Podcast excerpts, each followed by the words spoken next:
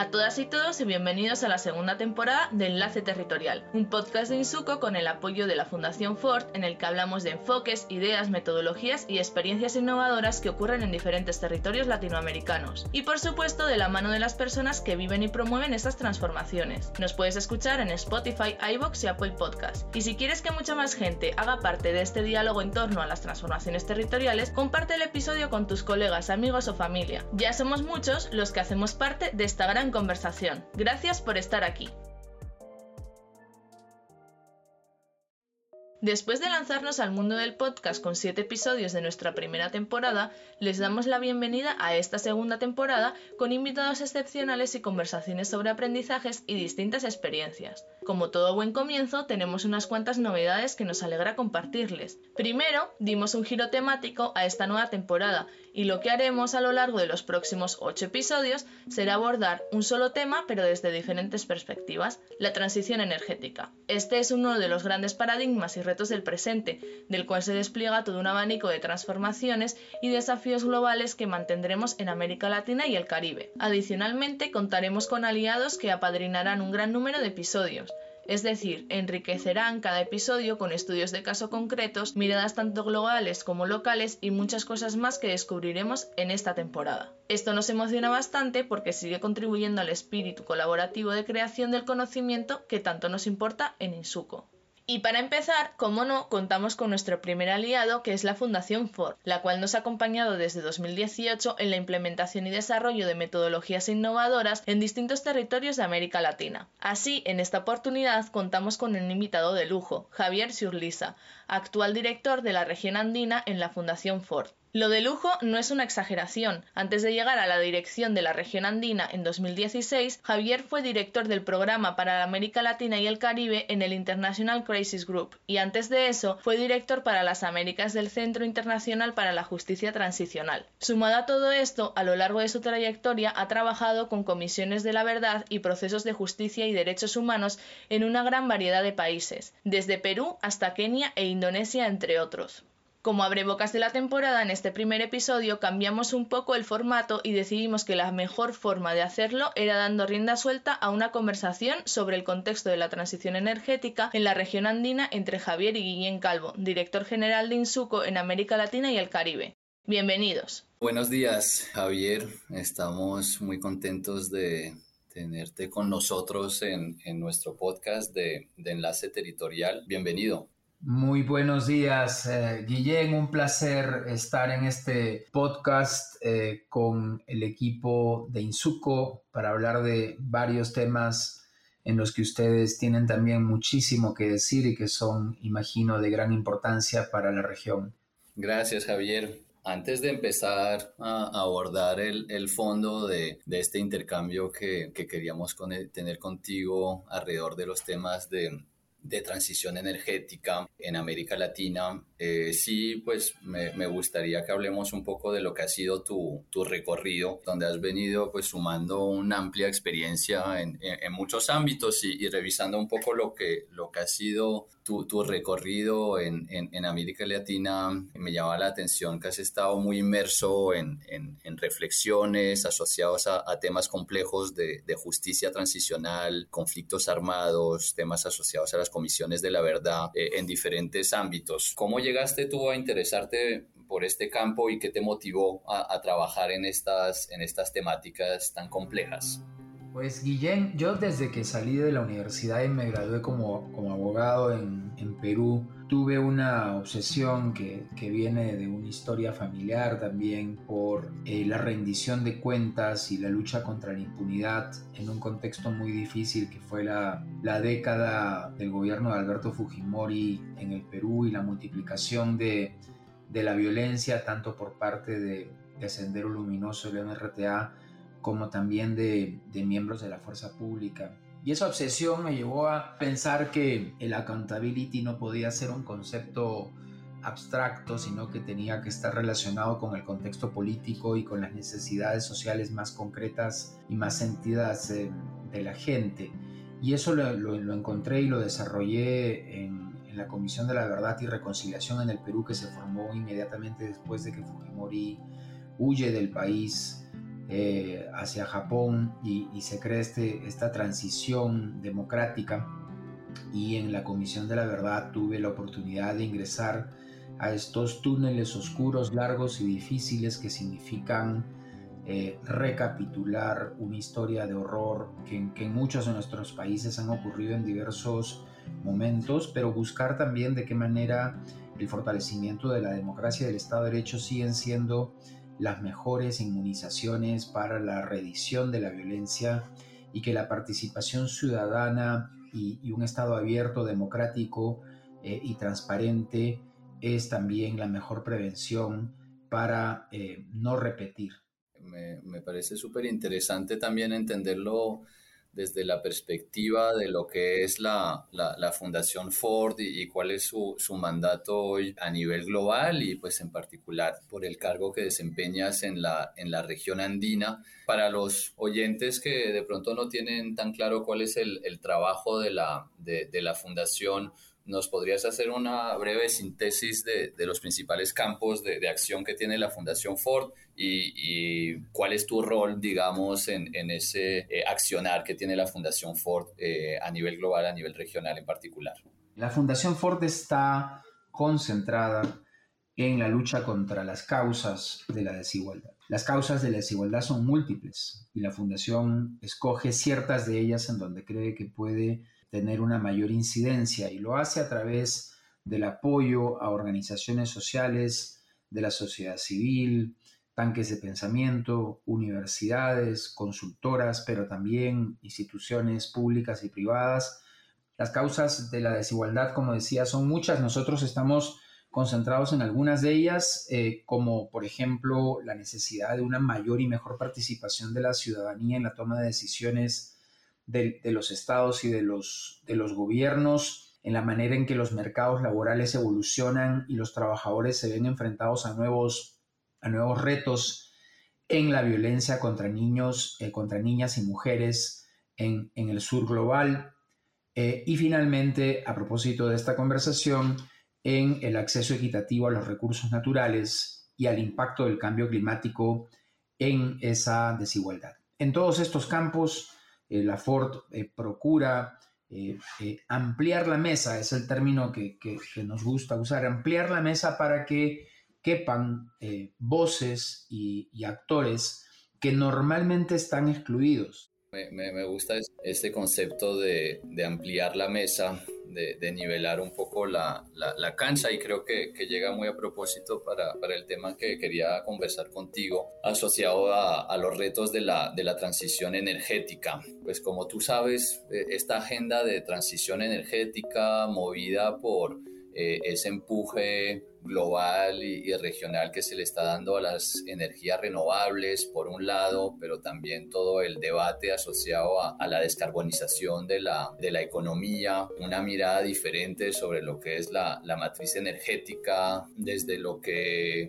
tenemos que, que hacer como individuos o, organizaciones o, o actores públicos. Pero ¿cómo ves tú desde tu perspectiva que ha venido cambiando el foco sobre estas discusiones en torno a, transición energética y cambio climático en estos pocos últimos años, ¿no? En, estos dos o tres últimos años. ¿Sientes que, que algo está pasando? ¿Que, que ¿Cómo lo has visto? Sí, eh, Guillén, ha pasado, han pasado cosas. Ojalá pasaran más, ¿no?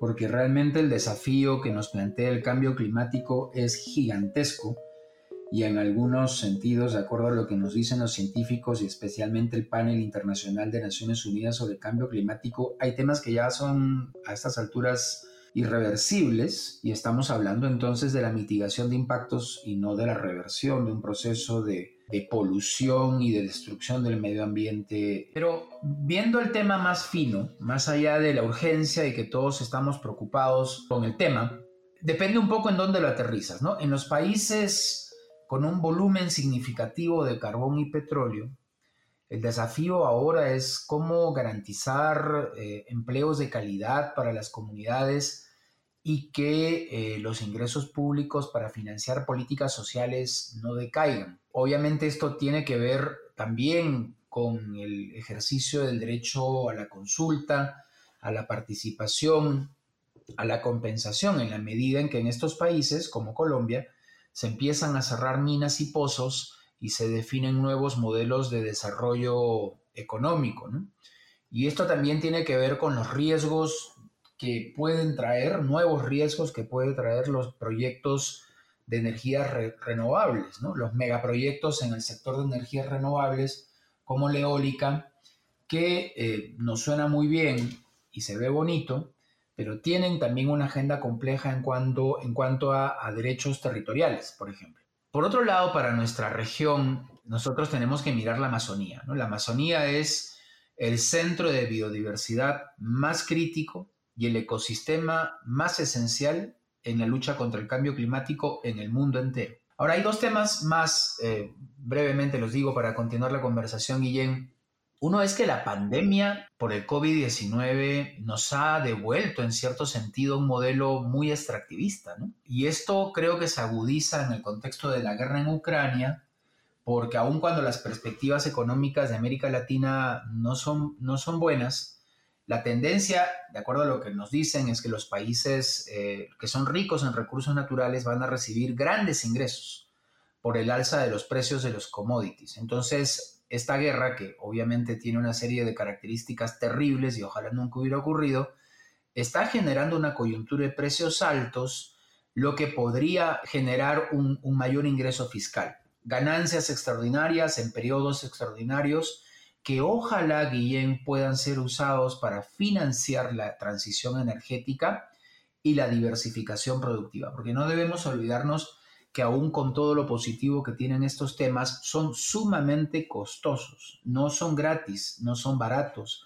y entonces allí usar prudentemente los ingresos fiscales extraordinarios para facilitar la transición va a ser la clave. Estoy súper de acuerdo contigo. Mira que pues yendo en, en, esa, en esa misma reflexión, está el tema efectivamente de, de la inversión en recursos, en, capacidades que, que, uno, que los estados, eh, las regiones van a tener que ir eh, desarrollando para asumir esa, esa transición, pero en todo lo que estás diciendo hay un, un, un, tema que tiene que ver con el rol de cada uno de los actores, ¿no? ¿Cuál va a ser el rol de, de lo público en estas, en estas transiciones eh, que le pegan muy directamente a, a los diferentes territorios, entendiendo que pensarnos una, una transición energética eh, desde Europa, Estados Unidos, Asia o América Latina tiene realidades muy, muy diferentes, ¿no? Y, ahí está un poco la, la, reflexión que hemos tenido junto con varios actores en la, en la primera temporada de, de Enlace Territorial, donde llegábamos a esa mirada sobre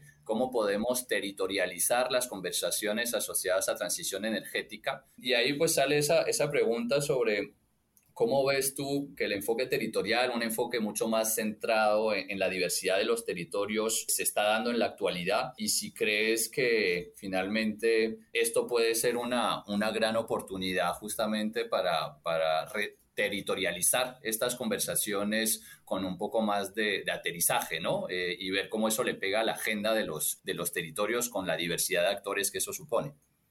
Sí, estás tocando un punto absolutamente clave que parte del hecho muy concreto de que las labores de extracción, procesamiento, fabricación de insumos, proveedores relacionados con, con, energías fósiles y todas las actividades económicas conexas a energías fósiles están ubicadas en territorios específicos. Es decir, estas actividades no tienen ninguna posibilidad de ser móviles, a diferencia de otras actividades que se mueven de acuerdo a la lógica del mercado. Por tanto, pase lo que pase, bueno o malo, van a ser esos territorios los que van a cargar con las consecuencias o los que pueden eh, beneficiarse. Entonces, la justicia de la transición energética responde a las necesidades de actores específicos en esos territorios. Y como tú dices, la perspectiva territorial no ignora la importancia de lo nacional y lo global, pero es muy importante recordar que la responsabilidad principal que los gobiernos deben tener sobre la prevención del calentamiento global tiene que ver con cómo son eficaces eh, sus políticas en esos territorios. la transición energética va a tener un impacto muy significativo sobre cómo se sostienen esas comunidades y cómo se desarrolla el, tejido social.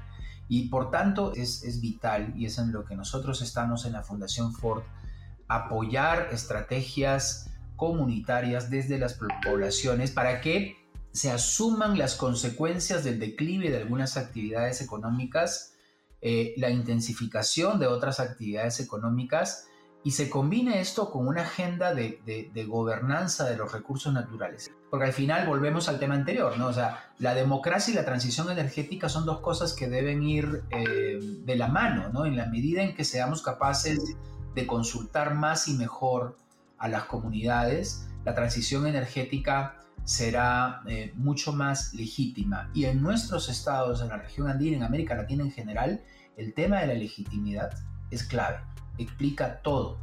No puede explicar la peor depredación cuando un gobernante convence que eso es lo legítimo y lo útil, o puede explicar una transición energética democrática, ordenada y que beneficie a las comunidades. Mira que planteas el tema de, legitimidad, eh, eso me, lleva a reflexionar sobre la relación entre legitimidad y, y confianza, ¿no? Porque pues lo que vemos es territorios donde lo que prevalece es desconfianza principalmente entre los diferentes actores, eh, sean sociedad civil, sector público, empresas privadas. Y ahí, bueno, algo que, venimos trabajando desde, desde Insuco, desde hace tiempo, eh, ha sido esa mirada de cómo llegamos al sector privado, cómo tenemos incidencia en el sector privado, eh, porque claro, ampliar la mesa, nivelar la cancha, eh, en estas conversaciones tan complejas a nivel de los territorios supone pues sentar en una misma, misma mesa comunidades, sociedad civil, eh, el sector público, entes territoriales, eh, pero también las empresas privadas. ¿Cómo ves tú esta, esta oportunidad, pero también los retos de la articulación con el sector privado en, en territorios tan complejos como los que tenemos en la, en la región? Definitivamente la complejidad territorial, que no solamente tiene que ver con la complejidad geográfica o la accesibilidad, sino también con la complejidad poblacional, hace que esta conversación sea, sea, sea difícil ¿no? Y, no haya soluciones eh, simples. En Bolivia, en Colombia, en Ecuador y en Perú, la preocupación y la mirada del sector empresarial por la transición energética es muy heterogénea y, y coyuntural. El Consejo Mundial de Energía hace poco reconoció a Colombia como uno de los países que se pueden convertir en el epicentro para la transformación energética en América Latina, porque tiene una gran capacidad para obtener energías renovables eh, no convencionales. Aun cuando Colombia a veces y su gobierno es contradictorio, ¿no? Sobre qué quiere hacer con el carbón en su matriz energética. Pero si miramos, por ejemplo, de manera más concentrada en algunas zonas, los departamentos de Cesar y La Guajira, en donde se concentra la producción del carbón, con ecosistemas muy frágiles, con presencia de pueblos indígenas, con grandes problemas de atención básica y de pobreza, hay dos impactos eh, eh, muy marcados. ¿no? Uno, muy negativo sobre la salud de las personas y del ecosistema, y el segundo es una enorme dependencia económica eh, y fiscal ¿no? del carbón. Ambos departamentos tienen, sin embargo, grandes reservas o aparentemente tienen grandes reservas eh, de cobre. La Guajira, en la parte norte, es una productora importante de gas. Tiene un potencial gigante de generación de energía eólica. En el sur del Cesar hay el potencial uso del fracking ¿no? para sacar hidrocarburos no, no convencionales. Yo creo que aquí de lo que se trata es de procurar armonizar las relaciones con el sector privado eh, que tienen que ver con temas tales como cómo voy a retirar el carbón, primero. Segundo, cómo voy a iniciar el retiro del gas, no retirarlo ya, pero pensar eso cómo va a ocurrir. Tercero, el sector privado tiene que meterse a la discusión sobre la diversificación económica y sobre la reforma tributaria y fiscal, que es un tema que el sector privado a veces rehuye por natural resistencia y, sospecha frente a lo que se puede, lo se puede venir.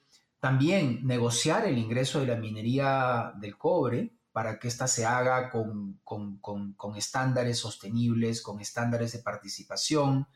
Y finalmente, cuestionar y resistir el uso del fracking para la generación de energías no convencionales y, otras formas de extracción de hidrocarburos, ¿no? que, eso puede generar grandes problemas en el suelo. Totalmente de acuerdo. Mira que estábamos justamente con los equipos de, de Insuco eh, eh, en el Cesar, eh, con los aliados del, programa de desarrollo y paz del Cesar y, Guajira. Y me, llamó mucho la atención algo que, estabas mencionando ahora y es, sí, creo también que, que Colombia, la región andina en general y Colombia en particular seguramente van a ser el uno de los epicentros a nivel global de cómo eso en la práctica se logra, cómo se concreta la transición energética porque sí yo siento a veces un desbalance entre cómo se mira esta transición a nivel global, con un empuje muy legítimo, digamos, de la sociedad civil y de los ciudadanos que se sienten involucrados en eso, con flujos eh, financieros de alguna forma que ya están saliendo poco a poco de, las energías fósiles, pero también con realidades territoriales eh, muy complejas, ¿no? Porque pues una salida de, una empresa tan grande como, como Prodeco, eh, donde eran varios miles de, empleados que hay que desvincular con esa mirada de, los empleos de la transición energética, empleos dignos, cómo uno va a lograr justamente a nivel territorial concretar estas transiciones que le apuntan a transformaciones del, del territorio, donde son realidades sociales eh, todavía muy complejas, territorios en caso de, del Cesar que han sido muy, muy golpeados por, por, por, la violencia y donde hay que reconstruir tejido social a la vez que se generan nuevas oportunidades. Entonces eso supone una inteligencia territorial eh, muy grande eh, con ejercicios de planificación también eh, muy, muy relevantes, basados en eso, en tener a todo el mundo en la mesa, porque si no los tenemos a todos, pues vamos a ser solo eh, parte de, de, esta historia. Y ahí, y creo que hay una, una pregunta que desde Insuco estamos tratando de, de indagarla lo más posible, y es ese auge de los minerales de transición, cobre, litio, níquel, cobalto, y eh, de alguna forma ese empuje o esa necesidad de más energías renovables que vamos a, que vamos a tener, ¿no? O sea, cuando uno mira las, las cifras sobre lo que requiere un auto eléctrico en términos de cobre, son cuatro veces más cobre lo que se requiere en un auto eléctrico, lo mismo paneles solares, eh, energía eólica, eso va a requerir de esos, de esos minerales y todavía uno siente que la conversación está todavía muy polarizada, ¿no? Sí a las energías renovables, no a la minería eh, eso en, Colombia, en Perú, en, Ecuador, en Bolivia, esta polarización entre lo que debería ser una minería moderna, responsable, bien hecha, y esa mirada hacia las energías renovables, la vamos a tener que hacer coexistir, porque si no, eh, la, ecuación no nos va a dar, ¿no? ¿Cómo analizas tú esta, este balance? Tú has dado en el clavo, ¿no? O sea, la transición energética suena muy bien. Todos estamos de acuerdo que queremos energía renovable, alternativa, menos hidrocarburo.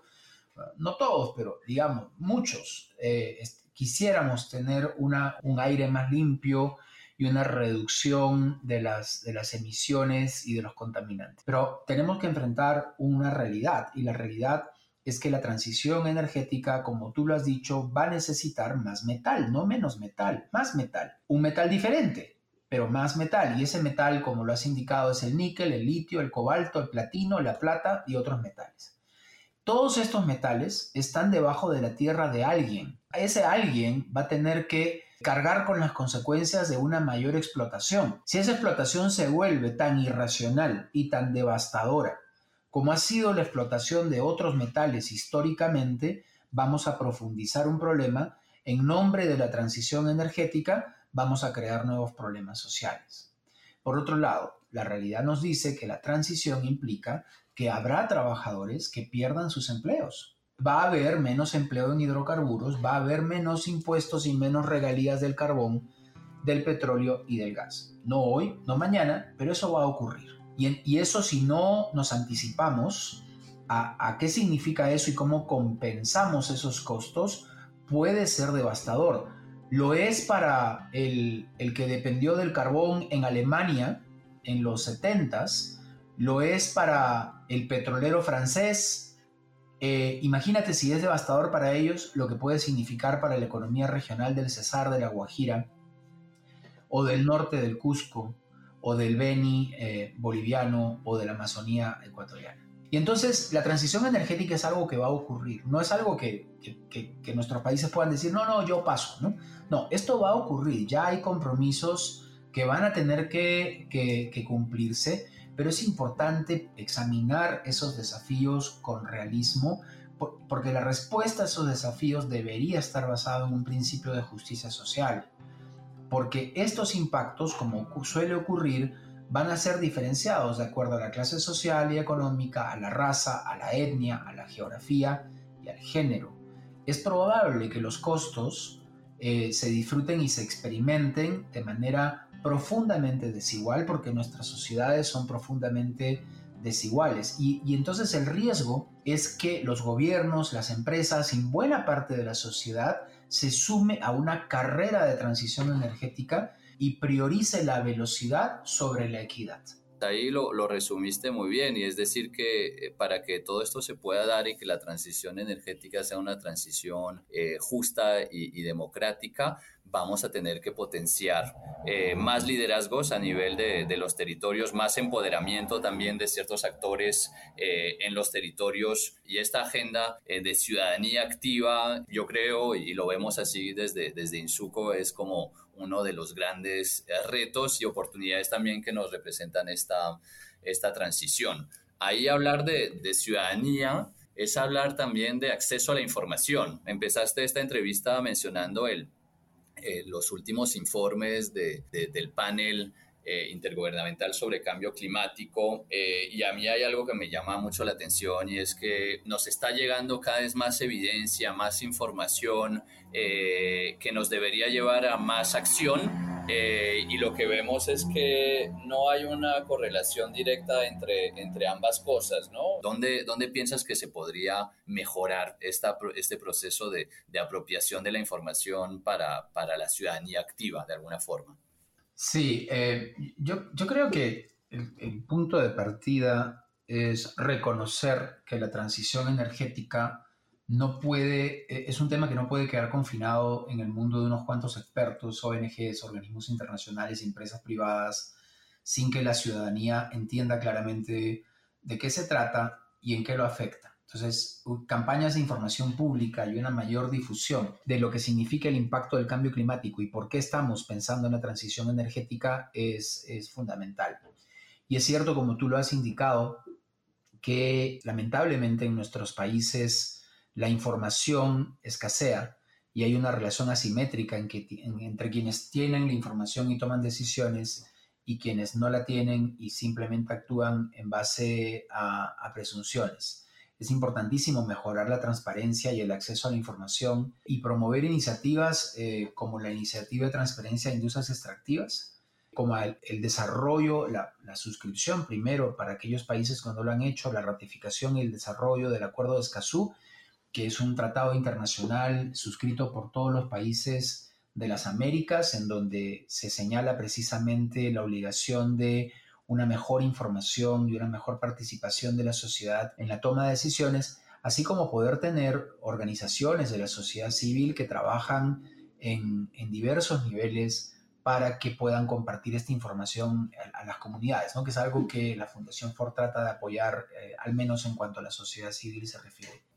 Mira, Javier, ya para ir cerrando esta, esta conversación eh, muy, muy rica, me, me hacía reflexionar sobre, ahora que mencionabas el tema de, estilos de vida, sobre la, la, interconexión que hay entre esas diferentes problemáticas, ¿no? Transición energética, cambio climático, justicia social, democracia. Hablamos incluso de, de, biodiversidad en, en, esta, en esta conversación uno siente que, que, hay una agenda cada vez más interconectada, que a veces vemos por, por partes, porque pues no, no todos tenemos que, que hacer de todo, eh, pero sí hay un reconocimiento de que las respuestas deberían ser más territoriales y seguramente más sistémicas. Desde tu experiencia, ¿hay alguno de, de los temas que, no, más allá de la transición energética, que sientes que deberíamos vincular más a, a, a estas conversaciones para, para mirarla de manera más más integrada, más sistémica? Sí, muchos. Eh, el primero es el contexto político, ¿no? O sea, no estamos navegando aguas normales ni tranquilas. Tenemos unas elecciones en Colombia eh, próximamente que probablemente arrojen un escenario político fuertemente polarizado, eh, con visiones eh, muy contrapuestas en varios temas, pero particularmente en torno al tema extractivo energético, de transición energética. Y allí el problema es que sin acuerdos nacionales básicos, eh, no en todo, pero sí en lo fundamental, es muy difícil sostener políticas, porque si no en Colombia van a cambiar cada cuatro años. Y eso para una transición energética es fatal.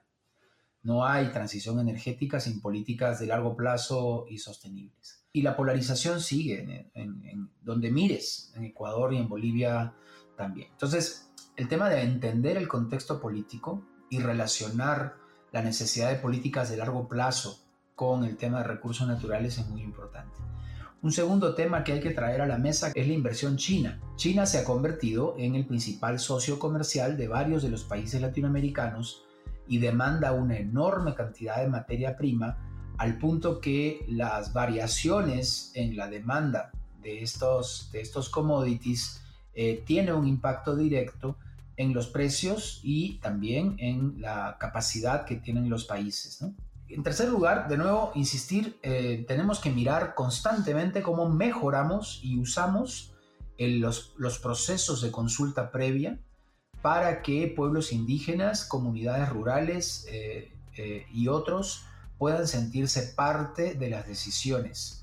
Luego está el Acuerdo de Escazú, que ya mencioné, es una herramienta muy interesante que ojalá guíe esta discusión de cómo hacer que la participación esté a la base de la conversación sobre eh, transición energética. Y último tema, perdón, que creo que es muy importante no dejarlo de lado, hay una relación directa entre todos estos procesos y la violencia contra defensores y defensoras indígenas en Colombia, Perú y Brasil.